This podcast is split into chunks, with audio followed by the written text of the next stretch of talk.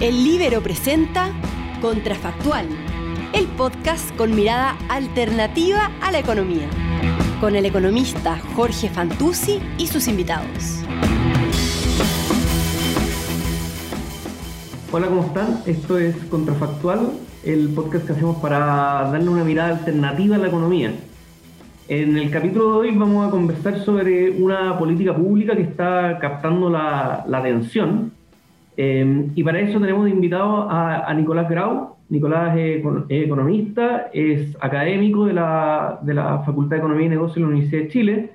Y tiene, ya vamos a conversar de esto, tiene una, una cercanía, digamos, política a esta, a esta propuesta. Entonces eh, es interesante que, lo conversemos. El, el tema que nos convoca es eh, la propuesta de Gabriel Boric de, eh, voy a caricaturizar un poco, pero de incluir eh, en el directorio de las empresas a representantes de los sindicatos, esto que se, ha llamado codeterminación. Em, y, esta política pública, en mi opinión, tiene harto de, economía y por eso creo que, vale la pena este capítulo. Así que, Nicolás, muy bienvenido, muchas gracias por, aceptar esta invitación. Muchas gracias, Jorge, por la invitación.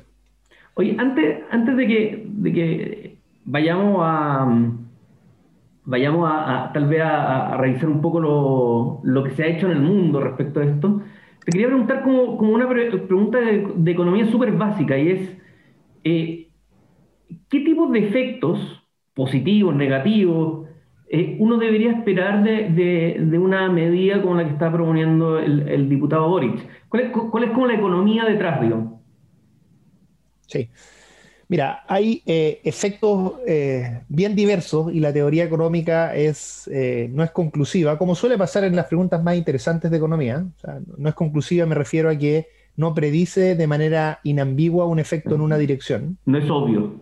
No, no, es, no, es, obvio y por eso que es tan importante la discusión empírica, histórica. Entonces déjame darte algunos ejemplos de estos efectos que pueden existir. Partamos por los efectos negativos que una política de este tipo podría existir que, una política de este tipo podría generar.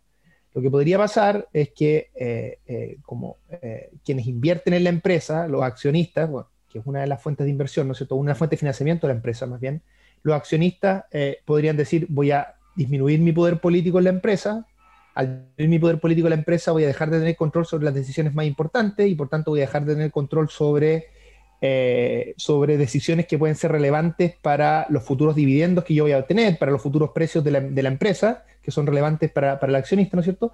Y por tanto voy a eh, invertir menos, me voy a retirar, me voy a ir a otra empresa, en fin. Entonces, hay como un primer efecto que uno podría eventualmente esperar de, eh, digamos, de desincentivo a la, inversión, problemas en las empresas, en fin. Eso, eso, ese es como el efecto más obvio de, eh, negativo que uno podría esperar.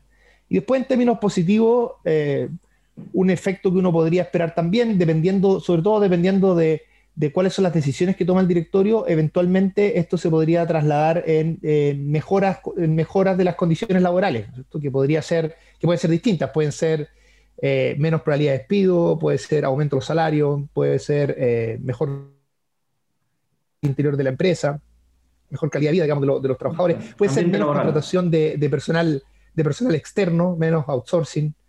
Eh, eso, y, después hay cosas intermedias, eh, que por ejemplo alguna gente enfatiza que este tipo de prácticas puede mejorar la coordinación entre trabajadoras, trabajadores, trabajadores y, y empresarios, eh, y que aquello puede eh, fomentar la innovación, puede mejorar el clima laboral, en fin, ese es como el tipo de argumento. Hay, hay, una familia de argumentos que están como entre medio de, esta, de este como lado más eh, positivo, desde mi perspectiva, que es que los trabajadores obtengan una, una fracción más importante de, de, lo que se genera en la empresa, y, negativo yo diría desde cualquier punto de vista, que es que, bueno, se desincentive la inversión, en fin, que tanto para gente izquierda como derecha debería ser un problema eso. Dentro de los positivos, también hay algo, por ahí leí algo como de flexibilidad en épocas de crisis, ¿no es cierto? Como que te da... Claro, todas las empresas... esto, esto es común también con, por ejemplo, la evidencia que existe para, para cooperativas, eh, que tiene algo, no, es lo mismo porque en, el mundo cooperativo lo que se cambia es la estructura de propiedad, ¿no es cierto? Eh, en este caso no se cambia la estructura de propiedad, sino simplemente los derechos políticos asociados a la propiedad, en el caso de la codeterminación. Pero también en el caso cooperativa hay cierta evidencia de que, eh, y también en el caso de, hay evidencia empírica de esto en el caso de codeterminación, hay evidencia que en momentos de crisis eh, eh, se pueden despedir menos trabajadores, eventualmente porque pueden resistir esa crisis bajando parcialmente los salarios. Las empresas capitalistas responsables de las medidas que hay que tomar, Claro, las empresas capitalistas estándar, digamos, tienen problemas para hacer esto por distintas razones. Primero porque los trabajadores pueden ser pueden tener resistencia a bajar su salario en momentos de crisis, entre otras cosas porque tampoco suben su salario en momentos de auge, ¿no es cierto? Hay como, no hay una sensación de que se comparten los buenos y los malos momentos, les puedes quitar eventualmente flexibilidad. Y hay, por ejemplo, lo que te comentaba antes, evidencia en el caso cooperativas para, para, para Uruguay, un, artículo de, publicado de Gabriel Burdín, un economista uruguayo que es profesor de la Universidad de Leeds, eh, donde él encuentra que efectivamente las empresas las empresas cooperativas tienen mayor flexibilidad en los momentos de crisis, bajando eventualmente los salarios, disminuyendo por tanto el despido, pero también aumentando los salarios en los momentos de, alza. Oye, y, eh, bueno, y estos resultados positivos y negativos en realidad no, son excluyentes, pueden convivir, ¿no es cierto? Podríamos tener los negativos y los positivos empíricamente, y, la, y la, duda queda entonces como en el balance en términos de bienestar social, ¿no es cierto? O sea, imaginémonos que se reduce la inversión, la rentabilidad de la empresa, hay menos empleo, pero por otro lado el empleo aumenta, lo, eh, son de mejor calidad, ¿no es cierto?, mejor ambiente laboral, eso puede convivir y, el resultado de no es ambiguo en términos de bienestar social, ¿no? Por supuesto, eh, también esto se parece mucho a, la, a, propósito de lo que comenzábamos antes del, comienzo del podcast, se parece a la, discusión de, de, salario mínimo, donde también esas cosas eventualmente pueden, pueden convivir. Eh, sí, mira, yo, diría, eh, bueno, después podemos, creo que para efectos de quienes están escuchando esto, sería también, lo podemos conversar después, útil conocer como mi opinión más normativa filosófica de esto, porque yo creo que este debate está muy cargado políticamente, en un buen sentido de la palabra, ideológicamente diría, más que incluso que, políticamente.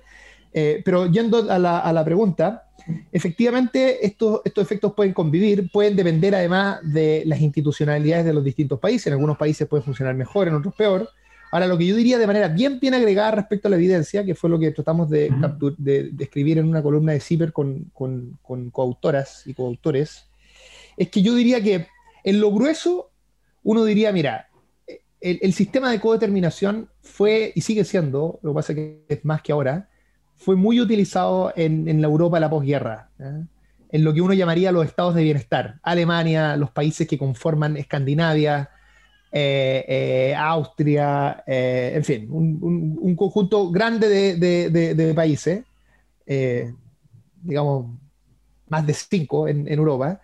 y todos estos países, además, no solo tuvieron codeterminación, tuvieron otras cosas también, que si yo, impuesto alto, negociación colectiva ramal en general, o sea, como un, paquete que tiene que ver con el, con el, estado de bienestar. Y todos estos países, en todo ese periodo, tuvieron un capitalismo que funcionó digamos, bastante bien. O sea, eh, por algo la gente, eh, eh, bastante bien me refiero a que aumentaron la productividad, fueron competitivos a nivel mundial, pudieron exportar, crecieron y además, que es lo más importante desde mi punto de vista, pagaron buenos salarios, la gente estaba satisfecha, en fin. Y em, entonces, después podemos comentar un poquito más de esto, de cómo encontrar el efecto causal, aislar el efecto de, la codeterminación respecto a todas las otras medidas, pero lo que es claro es que la evidencia histórica es muy clara respecto a que la codeterminación, junto con otras medidas, puede convivir perfectamente con países que son vigorosos en términos económicos, que se desarrollan, en fin. descarta un poco la, como la reacción más de, escatológica de esto, de que puede ser realmente un desastre y que, y nos podemos transformar en un país que eh, ponga en jaque su prosperidad. Oye, conversamos un poco de, la parte política al final. Ahora te quería preguntar justamente de de cómo medir entonces, si, tenemos esta ambigüedad, entonces cómo medimos eh, en abstracto, si uno quiere, eh, los efectos que puede tener la codeterminación en estos ejemplos, en, estos, en estos países que tú nombrabas, porque no es llegar y comparar los sueldos de empresas con y sin codeterminación, ¿no es cierto? hay, hay unas dificultades metodológicas que tal vez tú, tú nos puedes comentar. Sí. Mira, hay... Eh hay en la, literatura hay, no, hay pocos artículos de esto. Eh, yo probablemente no, no lo he visto todos, pero qué sé yo, me leí unos, unos siete o cinco artículos eh, relativos a este, a este tema, algunos con mayor profundidad que otros. Hay uno muy de eh, moda, más hay que decir, porque está recién publicado. Vamos a hablar de ese porque me lo, me lo leí, me lo leí especialmente, además, me lo releí para esta entrevista. Yo me lo había leído hace como seis meses cuando salió el, el, lo que se llama el working paper, es decir, antes de la publicación, y ahora me leí, ahora me leí la última versión, eh, leí la última versión que es la que está eh, publicándose en el fondo. Eh, mira, yo diría, yo diría lo, siguiente en términos de la evidencia y después podemos hablar de la dificultad de esta, de esta evidencia. Bueno, en general estos estudios parten por cosas básicas, parten por medir a veces eh, los efectos en los salarios, otras veces los efectos en los precios de las acciones, que podría capturar este potencial efecto negativo, otras veces el efecto también en, en, los despidos y en los despidos frente crisis. Hay un artículo que utiliza Escandinavia y que ve los efectos de la gran recesión y ve que hay, un, hay una disminución en las tasas de despido de la gran recesión en las empresas eh, con codeterminación. Ahora, todos estos estudios enfrentan una dificultad, eh, una dificultad estadística, econométrica. La econometría es el área de la estadística de, eh, que, se, que, se, ocupa de las preguntas de la economía, por eso se llama econometría, así como existe la psicometría para la psicología, la biometría, en fin. Entonces, este es un problema estándar en econometría o en estadística y es que eh, los grupos, las empresas que tienen codeterminación probablemente son distintas a las empresas que no tienen codeterminación. Y entonces no es trivial, no es llegar y comparar los salarios de estos dos grupos para decir cuál es el efecto de los salarios. En general lo que hacen estas, eh, estos estudios para efectos de tratar de eh, acercarse a una estimación de un efecto causal, es decir, del efecto que realmente se debe a la codeterminación y no ahora a otra característica que esté relacionada con la codeterminación, lo que hacen estos estudios es aprovechar eh, cambios en la legislación, que hagan que empresas que antes estaban codeterminadas ahora no lo estén. No sé si la palabra estén codeterminada existe, que tengan codeterminación, eh, eh, lo estén, o al revés, empresas que no tenían codeterminación ahora pasan a tenerla. Entonces, el, el, artículo que está de moda es un artículo eh, de, un par de profesores de Universidad de Estados Unidos, uno de Berkeley, otro de MIT y otro que no, no, conozco bien la institución, pero yo me imagino, esto muchas veces pasa que puede ser el que, el que pasó los datos eventualmente, no, no lo sé, eso, puede ser un prejuicio, capaz que, que el que hizo todo el artículo, eh, pero eh, entonces e, ellos lo que hacen es que utilizan el hecho de que en 1994 en Alemania eh, empresas que antes estaban sujetas a codeterminación, que eran empresas eh, eh, por acciones, en el fondo, eh, empresas por acciones bajo 500, bajo, bajo 500 personas en la empresa tenían que tener codeterminación sin importar su tamaño y en cambio sobre 500 antes del 94 todas las empresas tenían que tener todas las empresas todas las empresas que tenían acciones eh, que estaban por acciones yo, yo me pierdo un poco yo no soy experto en, en, en, ¿cómo se llama? en temas corporativos. Por lo tanto si ocupo el lenguaje inadecuado acá me, me, me perdonan. Mi, mi expertise es más bien la econometría es lo que voy a, es lo que voy a comentar eh, pero son empresas en el fondo que su estructura jurídica le implicaba que tenían que tener codeterminación sin importar el tamaño de la empresa. Y lo que sucede justo después del 94, en una fecha específica que no recuerdo, agosto tal vez, pero no, recuerdo el mes específico, es que eh, de ahí en adelante eh, solo las empresas de esta, con esta estructura jurídica por acciones, solo las empresas sobre 500 trabajadores se... Mantienen la obligación. mantenían la obligación. Y el tema era que no tenía que ver con que del 94 para adelante toda empresa, lo, digamos, lo, bonito, eh, o, lo que es útil en términos estadísticos, es que no es que le dicen a las empresas post-94 que eran más viejas y que, eran por acciones y tenían, por ejemplo, 400 trabajadores, ah, ahora ustedes pueden sacar a los trabajadores del directorio. No, les dice, si usted nació antes de esa fecha, fregó, fregó, lo digo, tiene que, tiene que, tener, eh, los tiene que tener los trabajadores en la empresa, en el directorio, perdón. Eh, y entonces esto tenía que ver con el momento de nacimiento de la empresa y no con el año que se esté estudiando en particular. Y eso le permite a los autores seguir a estas empresas por muchos años más adelante y ver su comportamiento y ver cómo, cómo, cómo se diferencia el comportamiento entre las empresas que nacieron un poco antes, ellos ocupan una ventana de tiempo de dos años, y las que nacieron un poco después de este cambio legal y por lo tanto no estaban obligadas a, hacer, eh, a, tener trabajadores en, el directorio. En el fondo. Eh, y lo primero que ellos demuestran. sí, no, dale, dale, No, lo primero que ellos muestran, que es bien importante, es que la ley sí generó un cambio. ¿eh? este, este, este, era lo que ellos estudian en particular, que era la obligación para esta empresa, es tener un tercio, no es, no es 50 y 50, sino que es tener un tercio del directorio nombrado por los trabajadores. ¿eh? Esa es la política que ellos estudian en particular. Y, y, y, entonces lo que ellos muestran es que básicamente las empresas que nacieron un poquito antes, cinco años después, diez años después, tenían algo así como un 30% de los trabajadores de la empresa en el directorio, y en cambio las empresas que nacieron un poquito después tenían algo así como un 3%. O sea, la ley realmente generó un cambio. Esto es bien importante porque en la, mucha gente decisión de, de, si, si, nombrabas a un, Claro, porque la empresa, de los trabajadores la empresa, las empresas que, que, nacieron después, que no estaban obligadas legalmente, lo podrían haber hecho voluntariamente, pero no lo hacían. ¿Eh? Que eso uno lo, bueno, voy a comentarte algo más, más de un comentario que tengo del, del, del, artículo más adelante. Oye, pero, pero para, simplificar un poco, eh, entonces lo que hacen, lo que hacen estos autores es comparar a las empresas que nacen un poco antes y un poco después de esta obligación y compararla además con las que son un poquito más grandes y que por lo tanto mantienen la obligación. Entonces ahí tienen como dos márgenes de comparación. ¿cierto?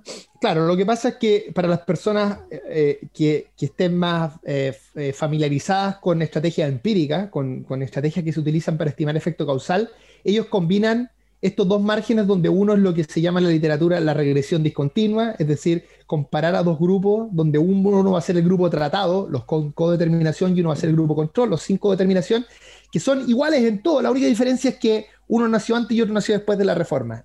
Y como son iguales en todos, menos en la codeterminación, eso les permite ver el efecto causal de la codeterminación. Ese es como el margen de regresión discontinua. Y por otro lado, ellos también explotan lo que en la literatura se llama diferencia en diferencia, que dice relación con que hay un grupo, que en este caso son empresas con otra estructura jurídica, que se abrevia LLC, creo algo así, o LSC, que no me preguntes qué significa. No, es eh, responsabilidad limitada. Ya, capaz que tú lo sepas mucho, perfecto. Entonces, eh, eh, entonces estas empresas no tenían, no, no tuvieron el cambio político en 94, y son empresas que en, el fondo, como no tuvieron ese cambio político en el 94, son empresas que pre y post tratamiento, digamos, pre y post 94 no debieran tener ningún cambio. ¿eh? Entonces, si hubiese algún cambio que tiene que ver más bien con las tendencias de la economía, con otro tipo de, con las tendencias eventualmente de los sectores productivos que estén explicando estos efectos, ese cambio se, se netea de ese cambio a través de la comparación con estas empresas que no tuvieron ninguna variación en sus obligaciones respecto a la codeterminación. en el fondo lo que hacen es tratar de limpiar todo, todo lo que puede ser diferente entre empresas con codeterminación y sin codeterminación, se limpia, digamos, usando estos márgenes de comparación para tener solo el efecto causal, es decir, solo, solo el efecto, por ejemplo, en los salarios que tiene eh, tener representantes del sindicato de los trabajadores en el directorio. Solo eso. Claro, con, con un tratamiento específico que es no es cualquier codeterminación, sino que es la codeterminación de un tercio. Eh, y, en el, y, en el, y, en el, contexto de Alemania, ellos argumentan, obviamente, porque eso es parte de vender su artículo, que, que sus resultados son, hay algunas razones para pensar que son extrapolables a, otro, a otros resultados, a otros contextos. Oye, bueno, y, y, tal, vez, tal vez comentemos un poco los, los resultados, entonces, o sea, si, si, nos, si nos concentramos solo en, el, en, en, este efecto causal, ¿qué es lo principal que ellos encuentran? O sea, lo principal que ellos encuentran es que básicamente no encuentran efecto, yo diría en términos bien generales. Hay efecto en algunos casos, tienen algún problema de que, como no tienen necesariamente tantos, tantos datos, tienen eh, intervalos de confianza grandes y entonces a veces encuentran efectos positivos, pero esos efectos positivos eh, siguen, el intervalo de confianza sigue incluyendo el cero, lo que significa que no tienen suficiente evidencia estadística para estar bien convencidos de que efectivamente hay un efecto positivo. Entonces, yo, decía, yo diría que el resumen de su artículo principal es o no efecto o efectos positivos marginales, así es como yo lo resumiría. Y lo ven en distintos planos, esto, eh, y después podemos discutir cómo uno puede interpretar esta cosa de forma más, más normativa. Pero yo diría que lo ven en dos planos importantes. Primero, no ven efectos importantes en salario, y segundo, eh, y en distintas formas de medir eso, y segundo, no ven efectos importantes en, en, en la empresa, en, digamos, y ahí es donde incluso encuentran efectos, yo diría, hay cierta evidencia de efectos positivos ahí. O sea, ellos, dicen, ellos dicen coloquialmente, si es, que, si es que hay algo sería positivo, pero no, no podemos confirmar. Claro, porque lo que, les pasa, lo que les pasa es que encuentran un, lo que se llama una estimación puntual positiva, y en algunos, en caso, por ejemplo, de la formación de capital, encuentran una formación positiva que es de magnitud relevante, pero el intervalo de confianza sigue conteniendo al cero. Entonces, lo que corresponde, eh, digamos, en términos estadísticos, es decir, de que, de que formalmente no se puede decir que existe un efecto, y si hay algo, debiera ser un efecto, un efecto positivo. Lo ideal sería tener mucho, mucho más datos, porque probablemente si uno tuviera mucho, mucho más datos y la tendencia se mantuviese, tú tendrías el mismo efecto en términos de la estimación puntual, pero se achicaría el intervalo de confianza, entonces podría admitirlo con, o sea, podrías eh, concluirlo eso con, con tranquilidad.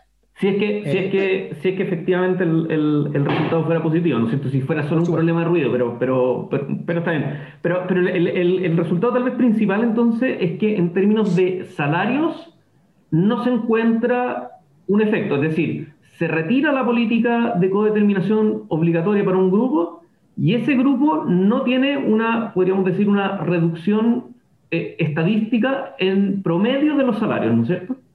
Claro. Mira, si yo, yo resumiría, tal vez con esto nos podemos ir pasando eventualmente a, una discusión normativa. Eh, estos resultados se pueden resumir de, de, manera distinta dependiendo de si uno tiene una visión, déjame llamarle de izquierda o de derecha respecto a este punto. ¿Cómo, cómo lo, lo, vería una persona de derecha? Una persona de derecha diría, yo pienso que si hay codeterminación va a quedar la embarrada porque los trabajadores eh, van a empezar a hacer primar sus intereses, además no saben bien cómo decidir, no están preparados, no sé por el argumento que digan, entonces eso va a reducir la inversión, va a dejar la embarrada. ¿Qué dice? Si, si fuese ese tu a priori, estos resultados son positivos, porque uno diría, mira, hubo un tercio de representación de los trabajadores, la empresa, si algo les pasó, fue que mejoraron un poco. Ah, pero incluso el cero sería positivo para esa, para esa lectura. Si tu lectura, en cambio, es de izquierda y tú le pones como mucho pino a esto y dices, voy a jugarme mi política de igualar, o sea, de, aumentar la igualdad en el país. En la codeterminación, los resultados no son positivos, ¿no es cierto? Porque uno diría, pucha, nos jugamos con la codeterminación y, no hizo efecto en los salarios. Entonces, eh, creo que depende mucho de cuál era tu a priori. Yo cuando leí este artículo por primera vez hace unos seis meses, me desalenté, ¿eh? porque yo soy bien pro codeterminación, dije, chuta, pero ¿cómo, como, eh, porque mi a priori era que eh, eh, podía haber un efecto importante y hay otros estudios anteriores que sí encuentran algo. Lo que pasa es que este estudio es como, yo diría, está mejor hecho. Es que de nuevo, vamos, volvemos a, Uno puede tener como alguna idea, ¿no es cierto?, detrás de la intuición económica, pero, pero al final estos son los resultados empíricos, ¿no es cierto? Independiente si uno es de izquierda o derecha, para, para, no, para que no se piense como que se está caricaturizando, uno puede tener distintas intuiciones, ¿no es cierto?, de qué es lo que puede ocurrir y, y, este es un resultado empírico, digamos, que, que se contrasta con esa intuición. lo que pasa es que lo, lo, que yo te estaba diciendo antes no es que las dos, tanto la persona de derecha como la persona de izquierda, estaban interpretando bien los resultados. No es un problema de, de los dos. Claro, yo digo por el, por el, resultado. digo por el a priori, digamos. A priori uno... No, lo que pasa es que el a priori, el a priori es más, es más, es una discusión más eh, más, más normativa. Alguien podría decir, yo no, yo no creo que los salarios de las personas necesariamente tengan que aumentar. Alguien puede decir, en el fondo, en las empresas capitalistas estándar, los trabajadores reciben básicamente lo que producen. Exacto. Por lo tanto, yo no quiero una política que aumente su salario. Entonces, lo que para una persona izquierda podría ser algo, un efecto positivo esperable, que es que aumenten su salario, para una persona eh, más, más, de derecha podría ser un efecto que incluso podría ser negativo o no deseable. Por eso lo, lo digo desde, entonces creo que la, interpretación de los resultados depende mucho de cuál era, de cuál era tu expectativa respecto a lo, que, a lo que tendría que pasar. Para mí, como te digo, cuando yo leí este artículo por primera vez, que fue hace unos seis meses, diría, eh, fue un resultado que no, no me gustó inicialmente. Ahora, que no me guste no significa que, que, la política es mala. El artículo, el artículo está bien hecho, está, está, va a ser publicado en unas cinco mejores revistas de economía, eh, y además yo tengo la impresión, porque en la agenda de los autores, que los autores incluso tienen una simpatía respecto a la codeterminación. Sí, claro. Y, y, además a los, que, a los que les interese, es un artículo muy entretenido y que creo que se puede leer sin ser especialista, digamos, en econometría. O sea, uno, eh, eh, interesándose en el caso, como que uno se puede saltar las partes más estadísticas, pero puede ir viendo la historia y las conclusiones y, es bien interesante el estudio. Oye, antes, antes vamos, vamos a la parte más, más política, si se quiere, de, de, la discusión. Pero antes te quiero hacer una pregunta todavía en, en, torno a, los resultados, que tiene que ver con la extrapolación de los resultados de distintos contextos. Entonces, eh, te, lo quiero preguntar así, eh, no, no, no, estoy siendo eh, ingenuo, cándido, como te lo estoy preguntando a propósito, pero ¿por qué los resultados podrían ser diferentes en Chile a, lo que se, a lo que se encontró, por ejemplo, en Alemania o en Finlandia? Es una muy buena, muy buena pregunta esa. Yo diría que hay dos planos para contestar esa pregunta. Primero, discutir cómo funcionan los directorios en Chile y segundo, pensar cómo es la, la legislación laboral chilena respecto a la de esos países. Entonces, partamos por lo primero, directorios.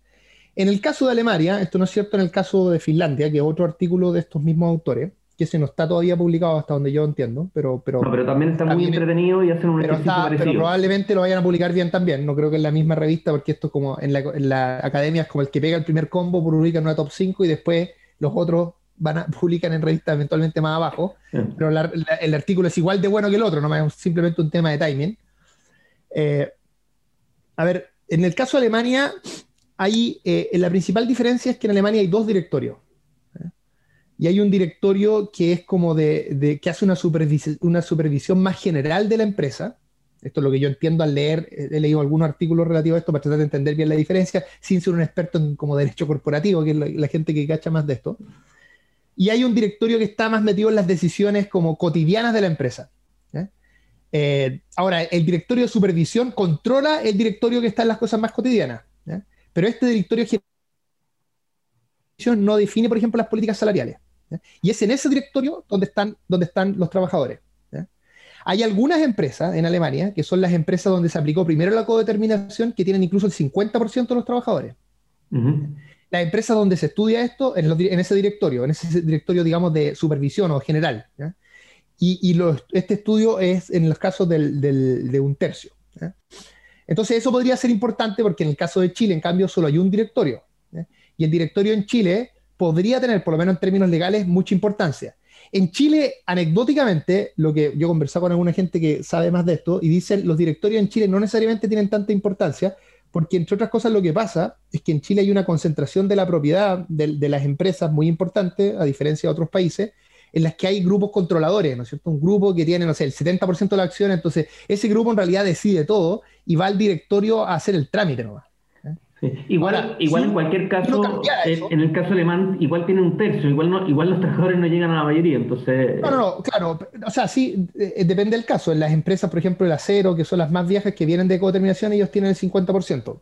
Ahora, el, y ahí es donde se encuentra efecto un poco más grande en unos artículos, pero más viejos y, que, y, que, tienen, yo diría, menos solidez empírica que estos actuales. Que igual puede que esté bien el resultado, lo que pasa es que no es tan, digamos, tan nítido como el resultado que, que, estos autores tienen acá. Pero, pero lo que yo diría es que, por lo menos en términos legales, el, el, el, poner a trabajadores en el directorio, en un directorio en Chile, con las atribuciones legales que tiene, debiese tener un efecto más, más importante que el que, el que se tuvo allá.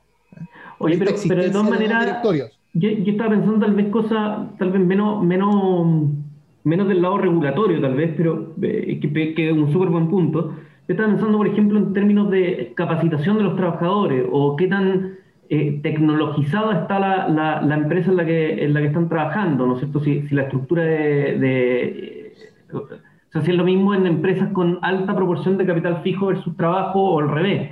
Ese, ese tipo de diferencia entre la economía alemana y chilena no, no debería ser relevante a la hora de extrapolar resultados. Déjame terminar la parte laboral y voy, voy al tiro a eso, que es una, es una distinción relevante, que es como de estructura productiva, es, es relevante.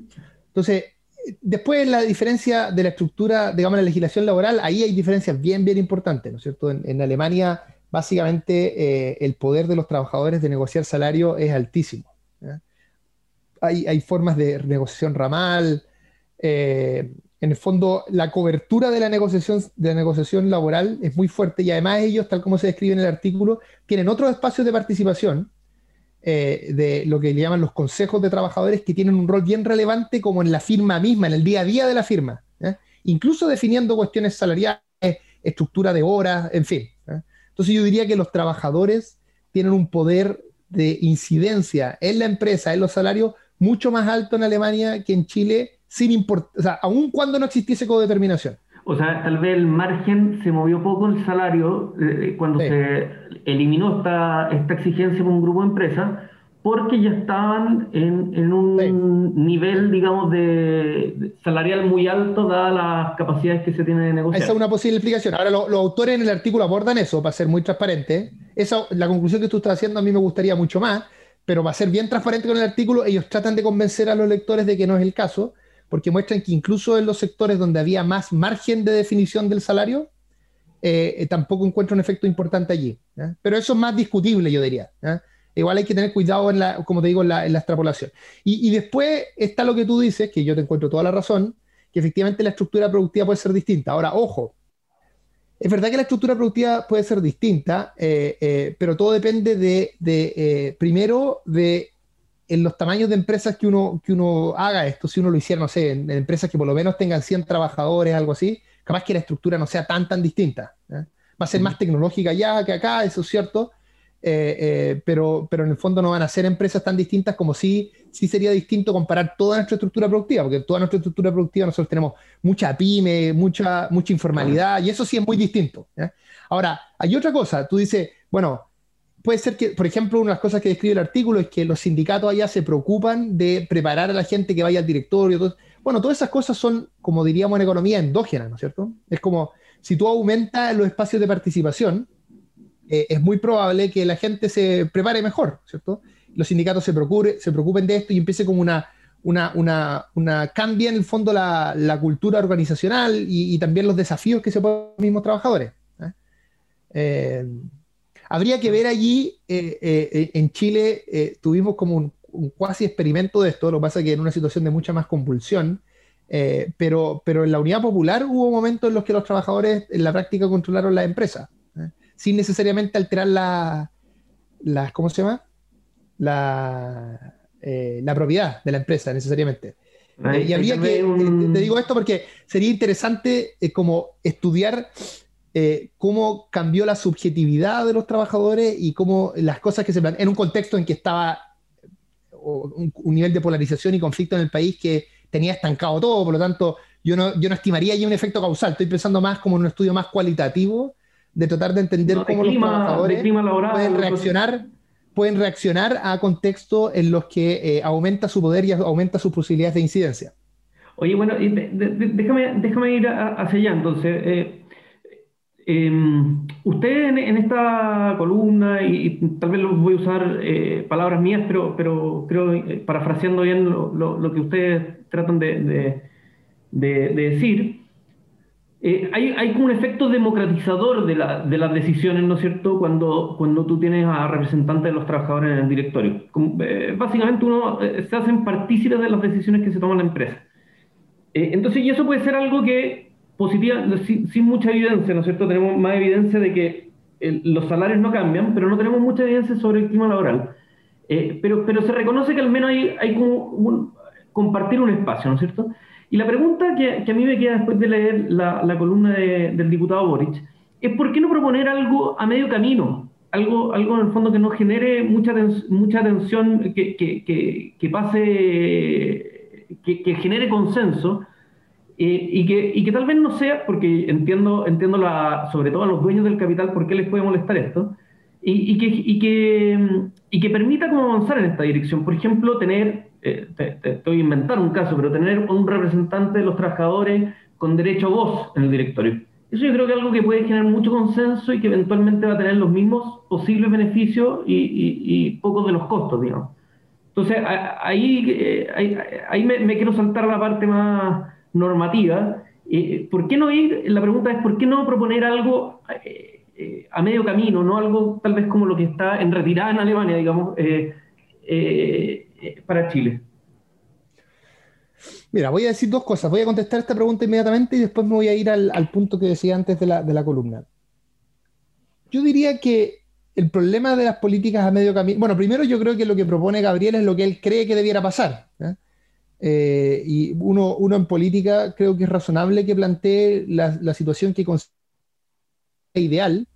Y después, bueno, tal vez consigue eso, si resulta electo y con una mayoría importante, tal vez consigue la mitad de eso, eh, pero yo creo que es razonable en términos políticos plantear las cosas que uno cree mejor para el país y después en el juego democrático, ¿no es cierto?, en la disputa democrática, se podrá obtener parte de eso, nada de eso, todo eso, dependiendo en el fondo de la fuerza que, que ganen tus ideas. Ahora, también hay un tema práctico acá, y se ve en el artículo, ¿no es cierto? Mucha gente dice, por ejemplo, ¿por qué no lo hacemos voluntario? Bueno, el artículo deja súper claro que voluntario no pasa nada. Si en el fondo lo que te muestra el artículo es que cuando pasó, hace el cambio legal, las empresas que son exactamente iguales que las otras, que nacieron un poquito después, esas empresas tienen cero representación de los trabajadores en el directorio. O sea que lo voluntario no pasa. Y de hecho, para mí ese es un puzzle del artículo. ¿eh? Porque la pregunta es, ¿cómo, la pregunta que yo me haría es, ¿cómo los capitalistas alemanes son tan irracionales? Esta cosa podría tranquilizar a los trabajadores, darles como una idea de que tienen una participación y no generar ningún efecto negativo contra ellos. Entonces, ¿por qué no lo hacen? Hay una pregunta de fondo ahí. porque tal vez hay costos, eh, estoy pensando desde el punto de vista del dueño del capital, del empresario, tal vez hay costos que no necesariamente se ven reflejados en los salarios de los trabajadores. Por ejemplo, estoy inventar, eh, mayor dificultad para tomar algunas decisiones de inversión. dificultad, digo, eh, bueno, o sea, de coordinación. Lo que pasa es que puede ser, o también yo podría decirlo al revés, tal vez hay cosas que ganan los trabajadores que tampoco se ven reflejadas en el estudio. Uno lo puede decir en cualquiera de las dos direcciones. Exacto, en cualquier caso, en cualquier caso, eso es un puzzle, ¿no es cierto? Y no es que el artículo esté mal, yo no estoy poniendo aquí ninguna, el artículo está perfecto. ¿eh? Y lo que estudia, lo estudia bien. La estrategia empírica yo la podría pasar en mis cursos de econometría como un ejemplo paradigmático de cómo hacer un buen artículo. Y además, como te decía al principio, yo creo que los, autores tienen simpatía, ni siquiera me genera suspicacia, porque esto pasa en economía, como en todas las disciplinas, que la gente tiene su agenda. Yo creo que estos autores tienen una agenda pro codeterminación, esa es mi impresión. Por lo tanto, ni siquiera me genera como una suspicacia. Así que no tiene que ver con eso, pero sí hay un puzzle ahí, una cosa rara, ¿no es cierto? Sí, yo, yo como te decía, no, lo veo, no lo veo tan, tan contradictorio, porque como te digo, puede ser que, aunque sea positivo para los trabajadores, al final el que toma la decisión es el empresario, y si el empresario que tiene una empresa nueva, digamos, eh, post la liberación de esta restricción, ve que para él, para él son mayores los costos, los beneficios, bueno, va a tomar la decisión razonable, digamos, de no incluir a los trabajadores en su directorio. Pero es que eso, eso sería raro, porque es como, bueno, habría que ver, es como, es como que no sería un juego de suma cero en, el sentido, en ese sentido, entonces sería solo costo para, para el dueño de la empresa, pero ningún beneficio para el trabajador en otra dimensión. ¿eh? Que un poco, eh, puede pasar eso, pero, pero, pero a mí en cualquier caso se me genera un puzzle, pero lo que me queda, mi, punto principal acá es que si uno hace cosas como eh, solo consultiva o cosas eh, eh, no obligatorias, probablemente no pase nada. es distinto el porcentaje, es una discusión distinta. Ahora, yo estaba pensando en algo obligatorio. Yo estaba pensando en algo obligatorio, pero por ejemplo con derecho a voz no voto. eso es algo medio camino, digamos pero que, eso, Pero que eso, eso no distribuye, eso es solo un efecto informacional, pues no distribuye nada el poder. ¿Eh? Eh, mira, déjame ir a la cosa, a la segunda parte de la pregunta, porque yo creo que nos va a permitir volver a esta, a por qué yo creo que Gabriel no lo propone en esa dirección. Okay. La justificación normativa de esto es que eh, la participación de los trabajadores en la empresa tiene un valor en sí mismo. O sea, es, decir, una, una, cosa que uno valora en términos positivos de lo que está existiendo, más de esta propuesta, más allá de las consecuencias que tiene. Y la idea que hay atrás, el principio que hay atrás que describimos en esa columna es la idea de igualdad política, principio que yo suscribo en términos normativos. Yo lo que creo es que, para ser muy transparente, es que todas las personas, todas, sin importar sus méritos, sin importar su riqueza, sin importar el esfuerzo que hayan tenido durante su vida, su talento, lo que sea, tienen el mismo derecho a incidir en, eh, eh, eh, a incidir en todos los ámbitos relevantes de la vida social a incidir políticamente en todos los ámbitos relevantes de la vida social. Este principio de igualdad política es lo que está detrás, por ejemplo, del sufragio universal. ¿eh? Eh, cuando la gente, cuando se discutía, cuando se discutía el sufragio universal, se daban estos mismos argumentos. Claro, la gente, la, contra, la, gente contra decía es un bien público y acá las empresas son un bien privado. voy a ir, voy a ir a eso. Sí, pero esa es una diferencia que normativamente no es tan sólida a mi modo de ver. Voy a ir a ese punto en todo caso, pero déjame primero hacer la analogía. Cuando se hablaba de eso, se decía, mira, cuando la gente que discutía el sufragio universal, entre otras cosas, además de decir que las personas no estaban preparadas y cosas de ese tipo, que también a veces se dicen en este caso, no en esta entrevista, pero sí en otros contextos, algunos lo dicen, también decían cosas del tipo, mira, una persona que tiene muchos recursos, tiene, los tiene invertidos en un país, y, y, es su propiedad, ¿no es cierto? Y si tú pones democracia, van a aumentar los impuestos. Y si aumentan los impuestos, lo que va a pasar es que esa persona va a perder parte de su inversión. Y esa persona el país se termina yendo a la B, para ponerlo en un lenguaje que no se ocupaba en esa época, hace 150 años, si ese país se va a ir a la B, va a tener mucho que perder. Y, por lo tanto, como esa persona tiene mucho que perder. Los hinchas de Colo Colo, yo sé que a ti te gusta Colo Colo, que no se vayan a ofender. También tiene, como, como tiene mucho que perder, ya, ya, se, ya se escapó ese fantasma. Como ya tiene mucho que como esas personas tienen mucho que perder, también deben tener mayor derecho a incidir. Y ahí aparece también la idea de la propiedad privada, ¿no es cierto? Porque fíjate que tú dices, bueno, está esta distinción entre lo público y lo privado, pero no es tan claro, porque en el sufragio universal tú, entre otras cosas, a través de las leyes puedes incluso, incluso, poner en jaque la propiedad privada a través de, incluso, déjame ponerlo, hacer el argumento extremo, tú puedes, a través de un Congreso elegido democráticamente, definir la codeterminación. Claro. Ahora, déjame ir en la otra, en la otra, en la otra, eh, eh, eh, ¿por, qué, ¿por, qué, yo creo que este principio de igualdad política es razonable que sea extrapolable a la empresa, que es como gran debate. El mundo más liberal, el mundo liberal progresista, diría liberal que se opuso a la democracia, pero hay un mundo liberal progresista que, que empujó la democracia y que fue muy importante en, la, en los avances eh, democráticos en el mundo. Ese mundo, esa visión de mundo liberal fijó una muralla y dijo, ok, en el mundo público o en el mundo que uno llamaría eh, eh, del Estado, de las instituciones del Estado, igualdad política. Pero en el mundo de la empresa, no. Y más, dijo en el mundo del hogar no, por ejemplo, una, barrera que también ha tratado de votar el mundo feminista, cuando decían, por ejemplo, el, lo, privado es político. ¿eh? ¿Qué diría yo desde una perspectiva, para ser muy transparente, socialista democrática? Y es la perspectiva en la que yo me inscribo y yo creo que también es la perspectiva en la que Gabriel se inscribe. Nosotros desde esta perspectiva diríamos lo siguiente, mira, ese, ese muro no es relevante. Lo relevante acá es que hay espacios ¿eh? que son muy importantes para la vida de las personas, donde se producen relaciones desiguales de poder. Y que por distintas razones hacen que un grupo de personas termine teniendo más poder que en otro. En el caso del hogar, los hombres tienen más poder que las mujeres, no necesariamente por la propiedad, sino por otras razones. ¿eh? A veces por su ventaja en el mercado laboral y por cosas de ese tipo que les permiten, por ejemplo, no sé, por decir algo, engañar a su esposa y que la esposa no pueda tener el divorcio, como pasaba muchas veces antes, porque no tenga ningún ninguna posibilidad de irse de la casa y tener una vida razonable. Eso significa que hay una desigualdad de poder en un empleo privado. Entonces alguien podría decir, oye, pero ¿cómo la política pública se va a meter en eso? El mundo socialista diríamos, el mundo, déjame terminar, el mundo socialista diríamos no. Hay una desigualdad de poder ahí, se está, se está eh, pasando a llevar este ideal de igualdad política, hay que solucionarlo. Lo mismo la empresa. Las empresas funcionan en la práctica como, sobre todo las empresas grandes, tienen tremendo poder político poder político que incide en la vida de las personas de manera dramática, en la interna, y además incide en la vida de los países. Las empresas toman decisiones que pueden ser más importantes que las decisiones que toma un ministro o una ministra. Entonces son entidades con un tremendo poder político, y ese poder político lo tienen concentrado los dueños del capital. Mi postura sería, los dueños del capital tienen derecho, bajo ciertas condiciones, a recibir ingresos, el retorno del capital.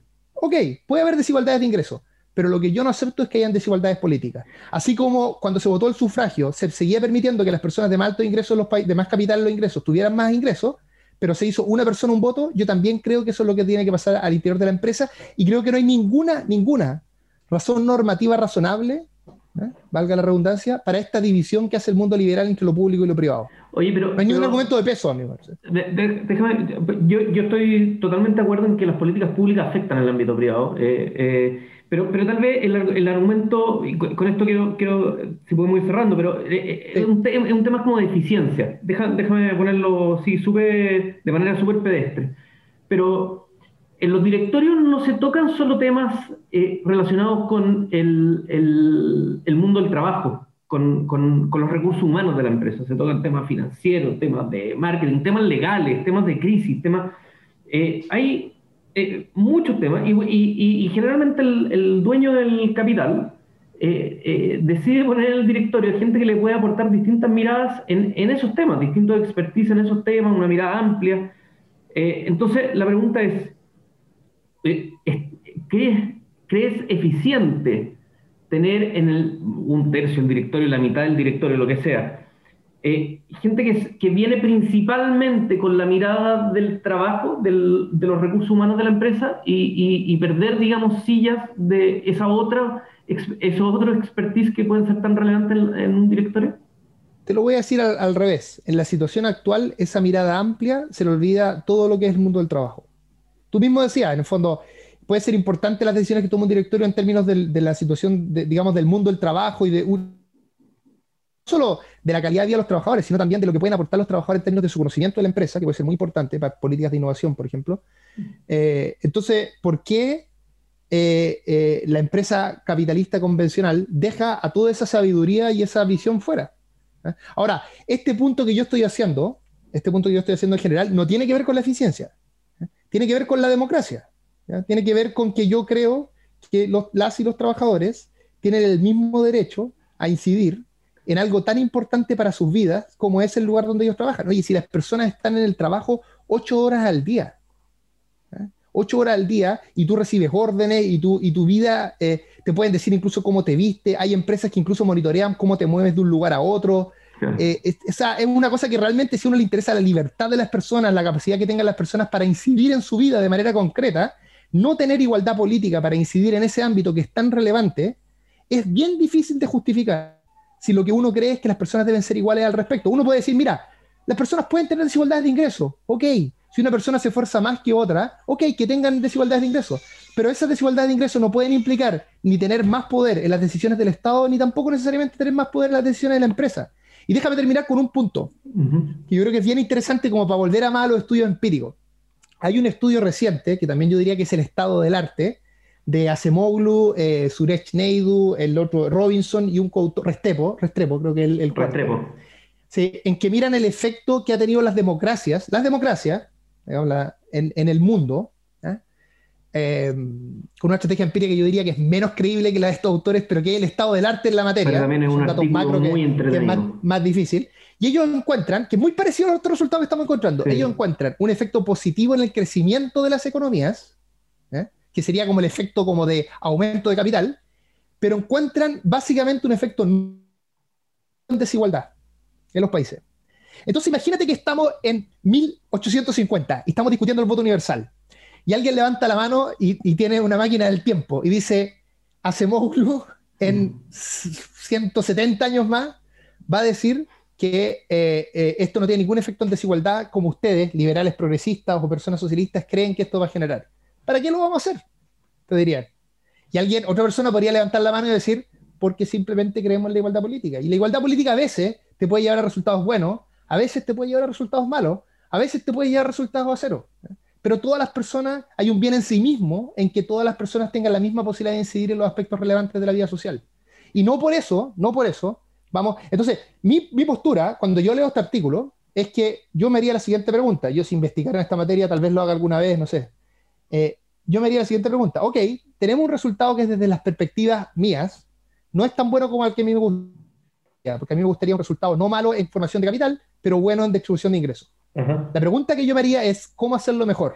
¿Cómo hacer un diseño con participación de los trabajadores que aumente la, digamos, la democracia interna y que al mismo tiempo genere esos efectos positivos? Del mismo modo que yo leo el artículo de Acemoglu autores. Yo digo, a mí me gusta la democracia, jamás diría, ah, entonces vayamos a una dictadura porque la democracia no arregla eh, los problemas de desigualdad. Y lo que trataría de entender es por qué, cuáles son los mecanismos concretos que hacen que a pesar de que la democracia podría eventualmente generar sociedades más igualitarias, finalmente no lo logren a plenitud. ¿Eh? Esa sería mi agenda, en el fondo, esa es mi forma de reaccionar a la evidencia empírica. Bueno, yo creo que la agenda se va a poner entretenida en Chile con este tema. Yo te quiero agradecer, Nicolás, por esta conversación tan entretenida. Yo creo que hay miles de temas más para, para conversar. Eh, seguramente eh, algo de algo de, pelea habrá también más adelante si es que, si es que se sigue discutiendo este tema. Yo, yo creo que, que, está, está entretenido. Así que te, te agradezco por haber tenido este rato para conversar, creo que con, con sin, sin mucha sin, sin, mucha pasión, digamos, eh, tratar de ver como por encima qué es lo que se puede aprender de, de, lo que se ha hecho en otros países y qué puede ser interesante también para, para mirar en Chile. Así que muchas gracias, Nicolás. Yo te, yo te agradezco la pregunta. Lo único que sí es que creo que yo trato, yo trato de ser honesto intelectualmente en estas cosas, pero, pero es imposible que no le ponga pasión. No, está bien, la, la, la, pasión siempre está, pero uno puede, pero uno puede tratar Hay que ser honesto, hay que ser honesto y ver el resultado y ver la evidencia y tratar de, de en el fondo, aprender, ¿no es cierto? Porque todos, todos podemos aprender y siempre la evidencia aporta al, al, debate sin importar cuál sea la postura de cada uno. Bueno, ojalá que los que nos escuchen en este capítulo de, de Contrafactual eh, lo hagan también con esa mirada, ¿no es cierto? De tratar de ver qué se puede aprender eh, eh, sin a ese prejuicios que creo que todos tenemos. Así que, bueno, eso, muchas gracias. Nos vemos en un próximo capítulo muy pronto de Contrafactual.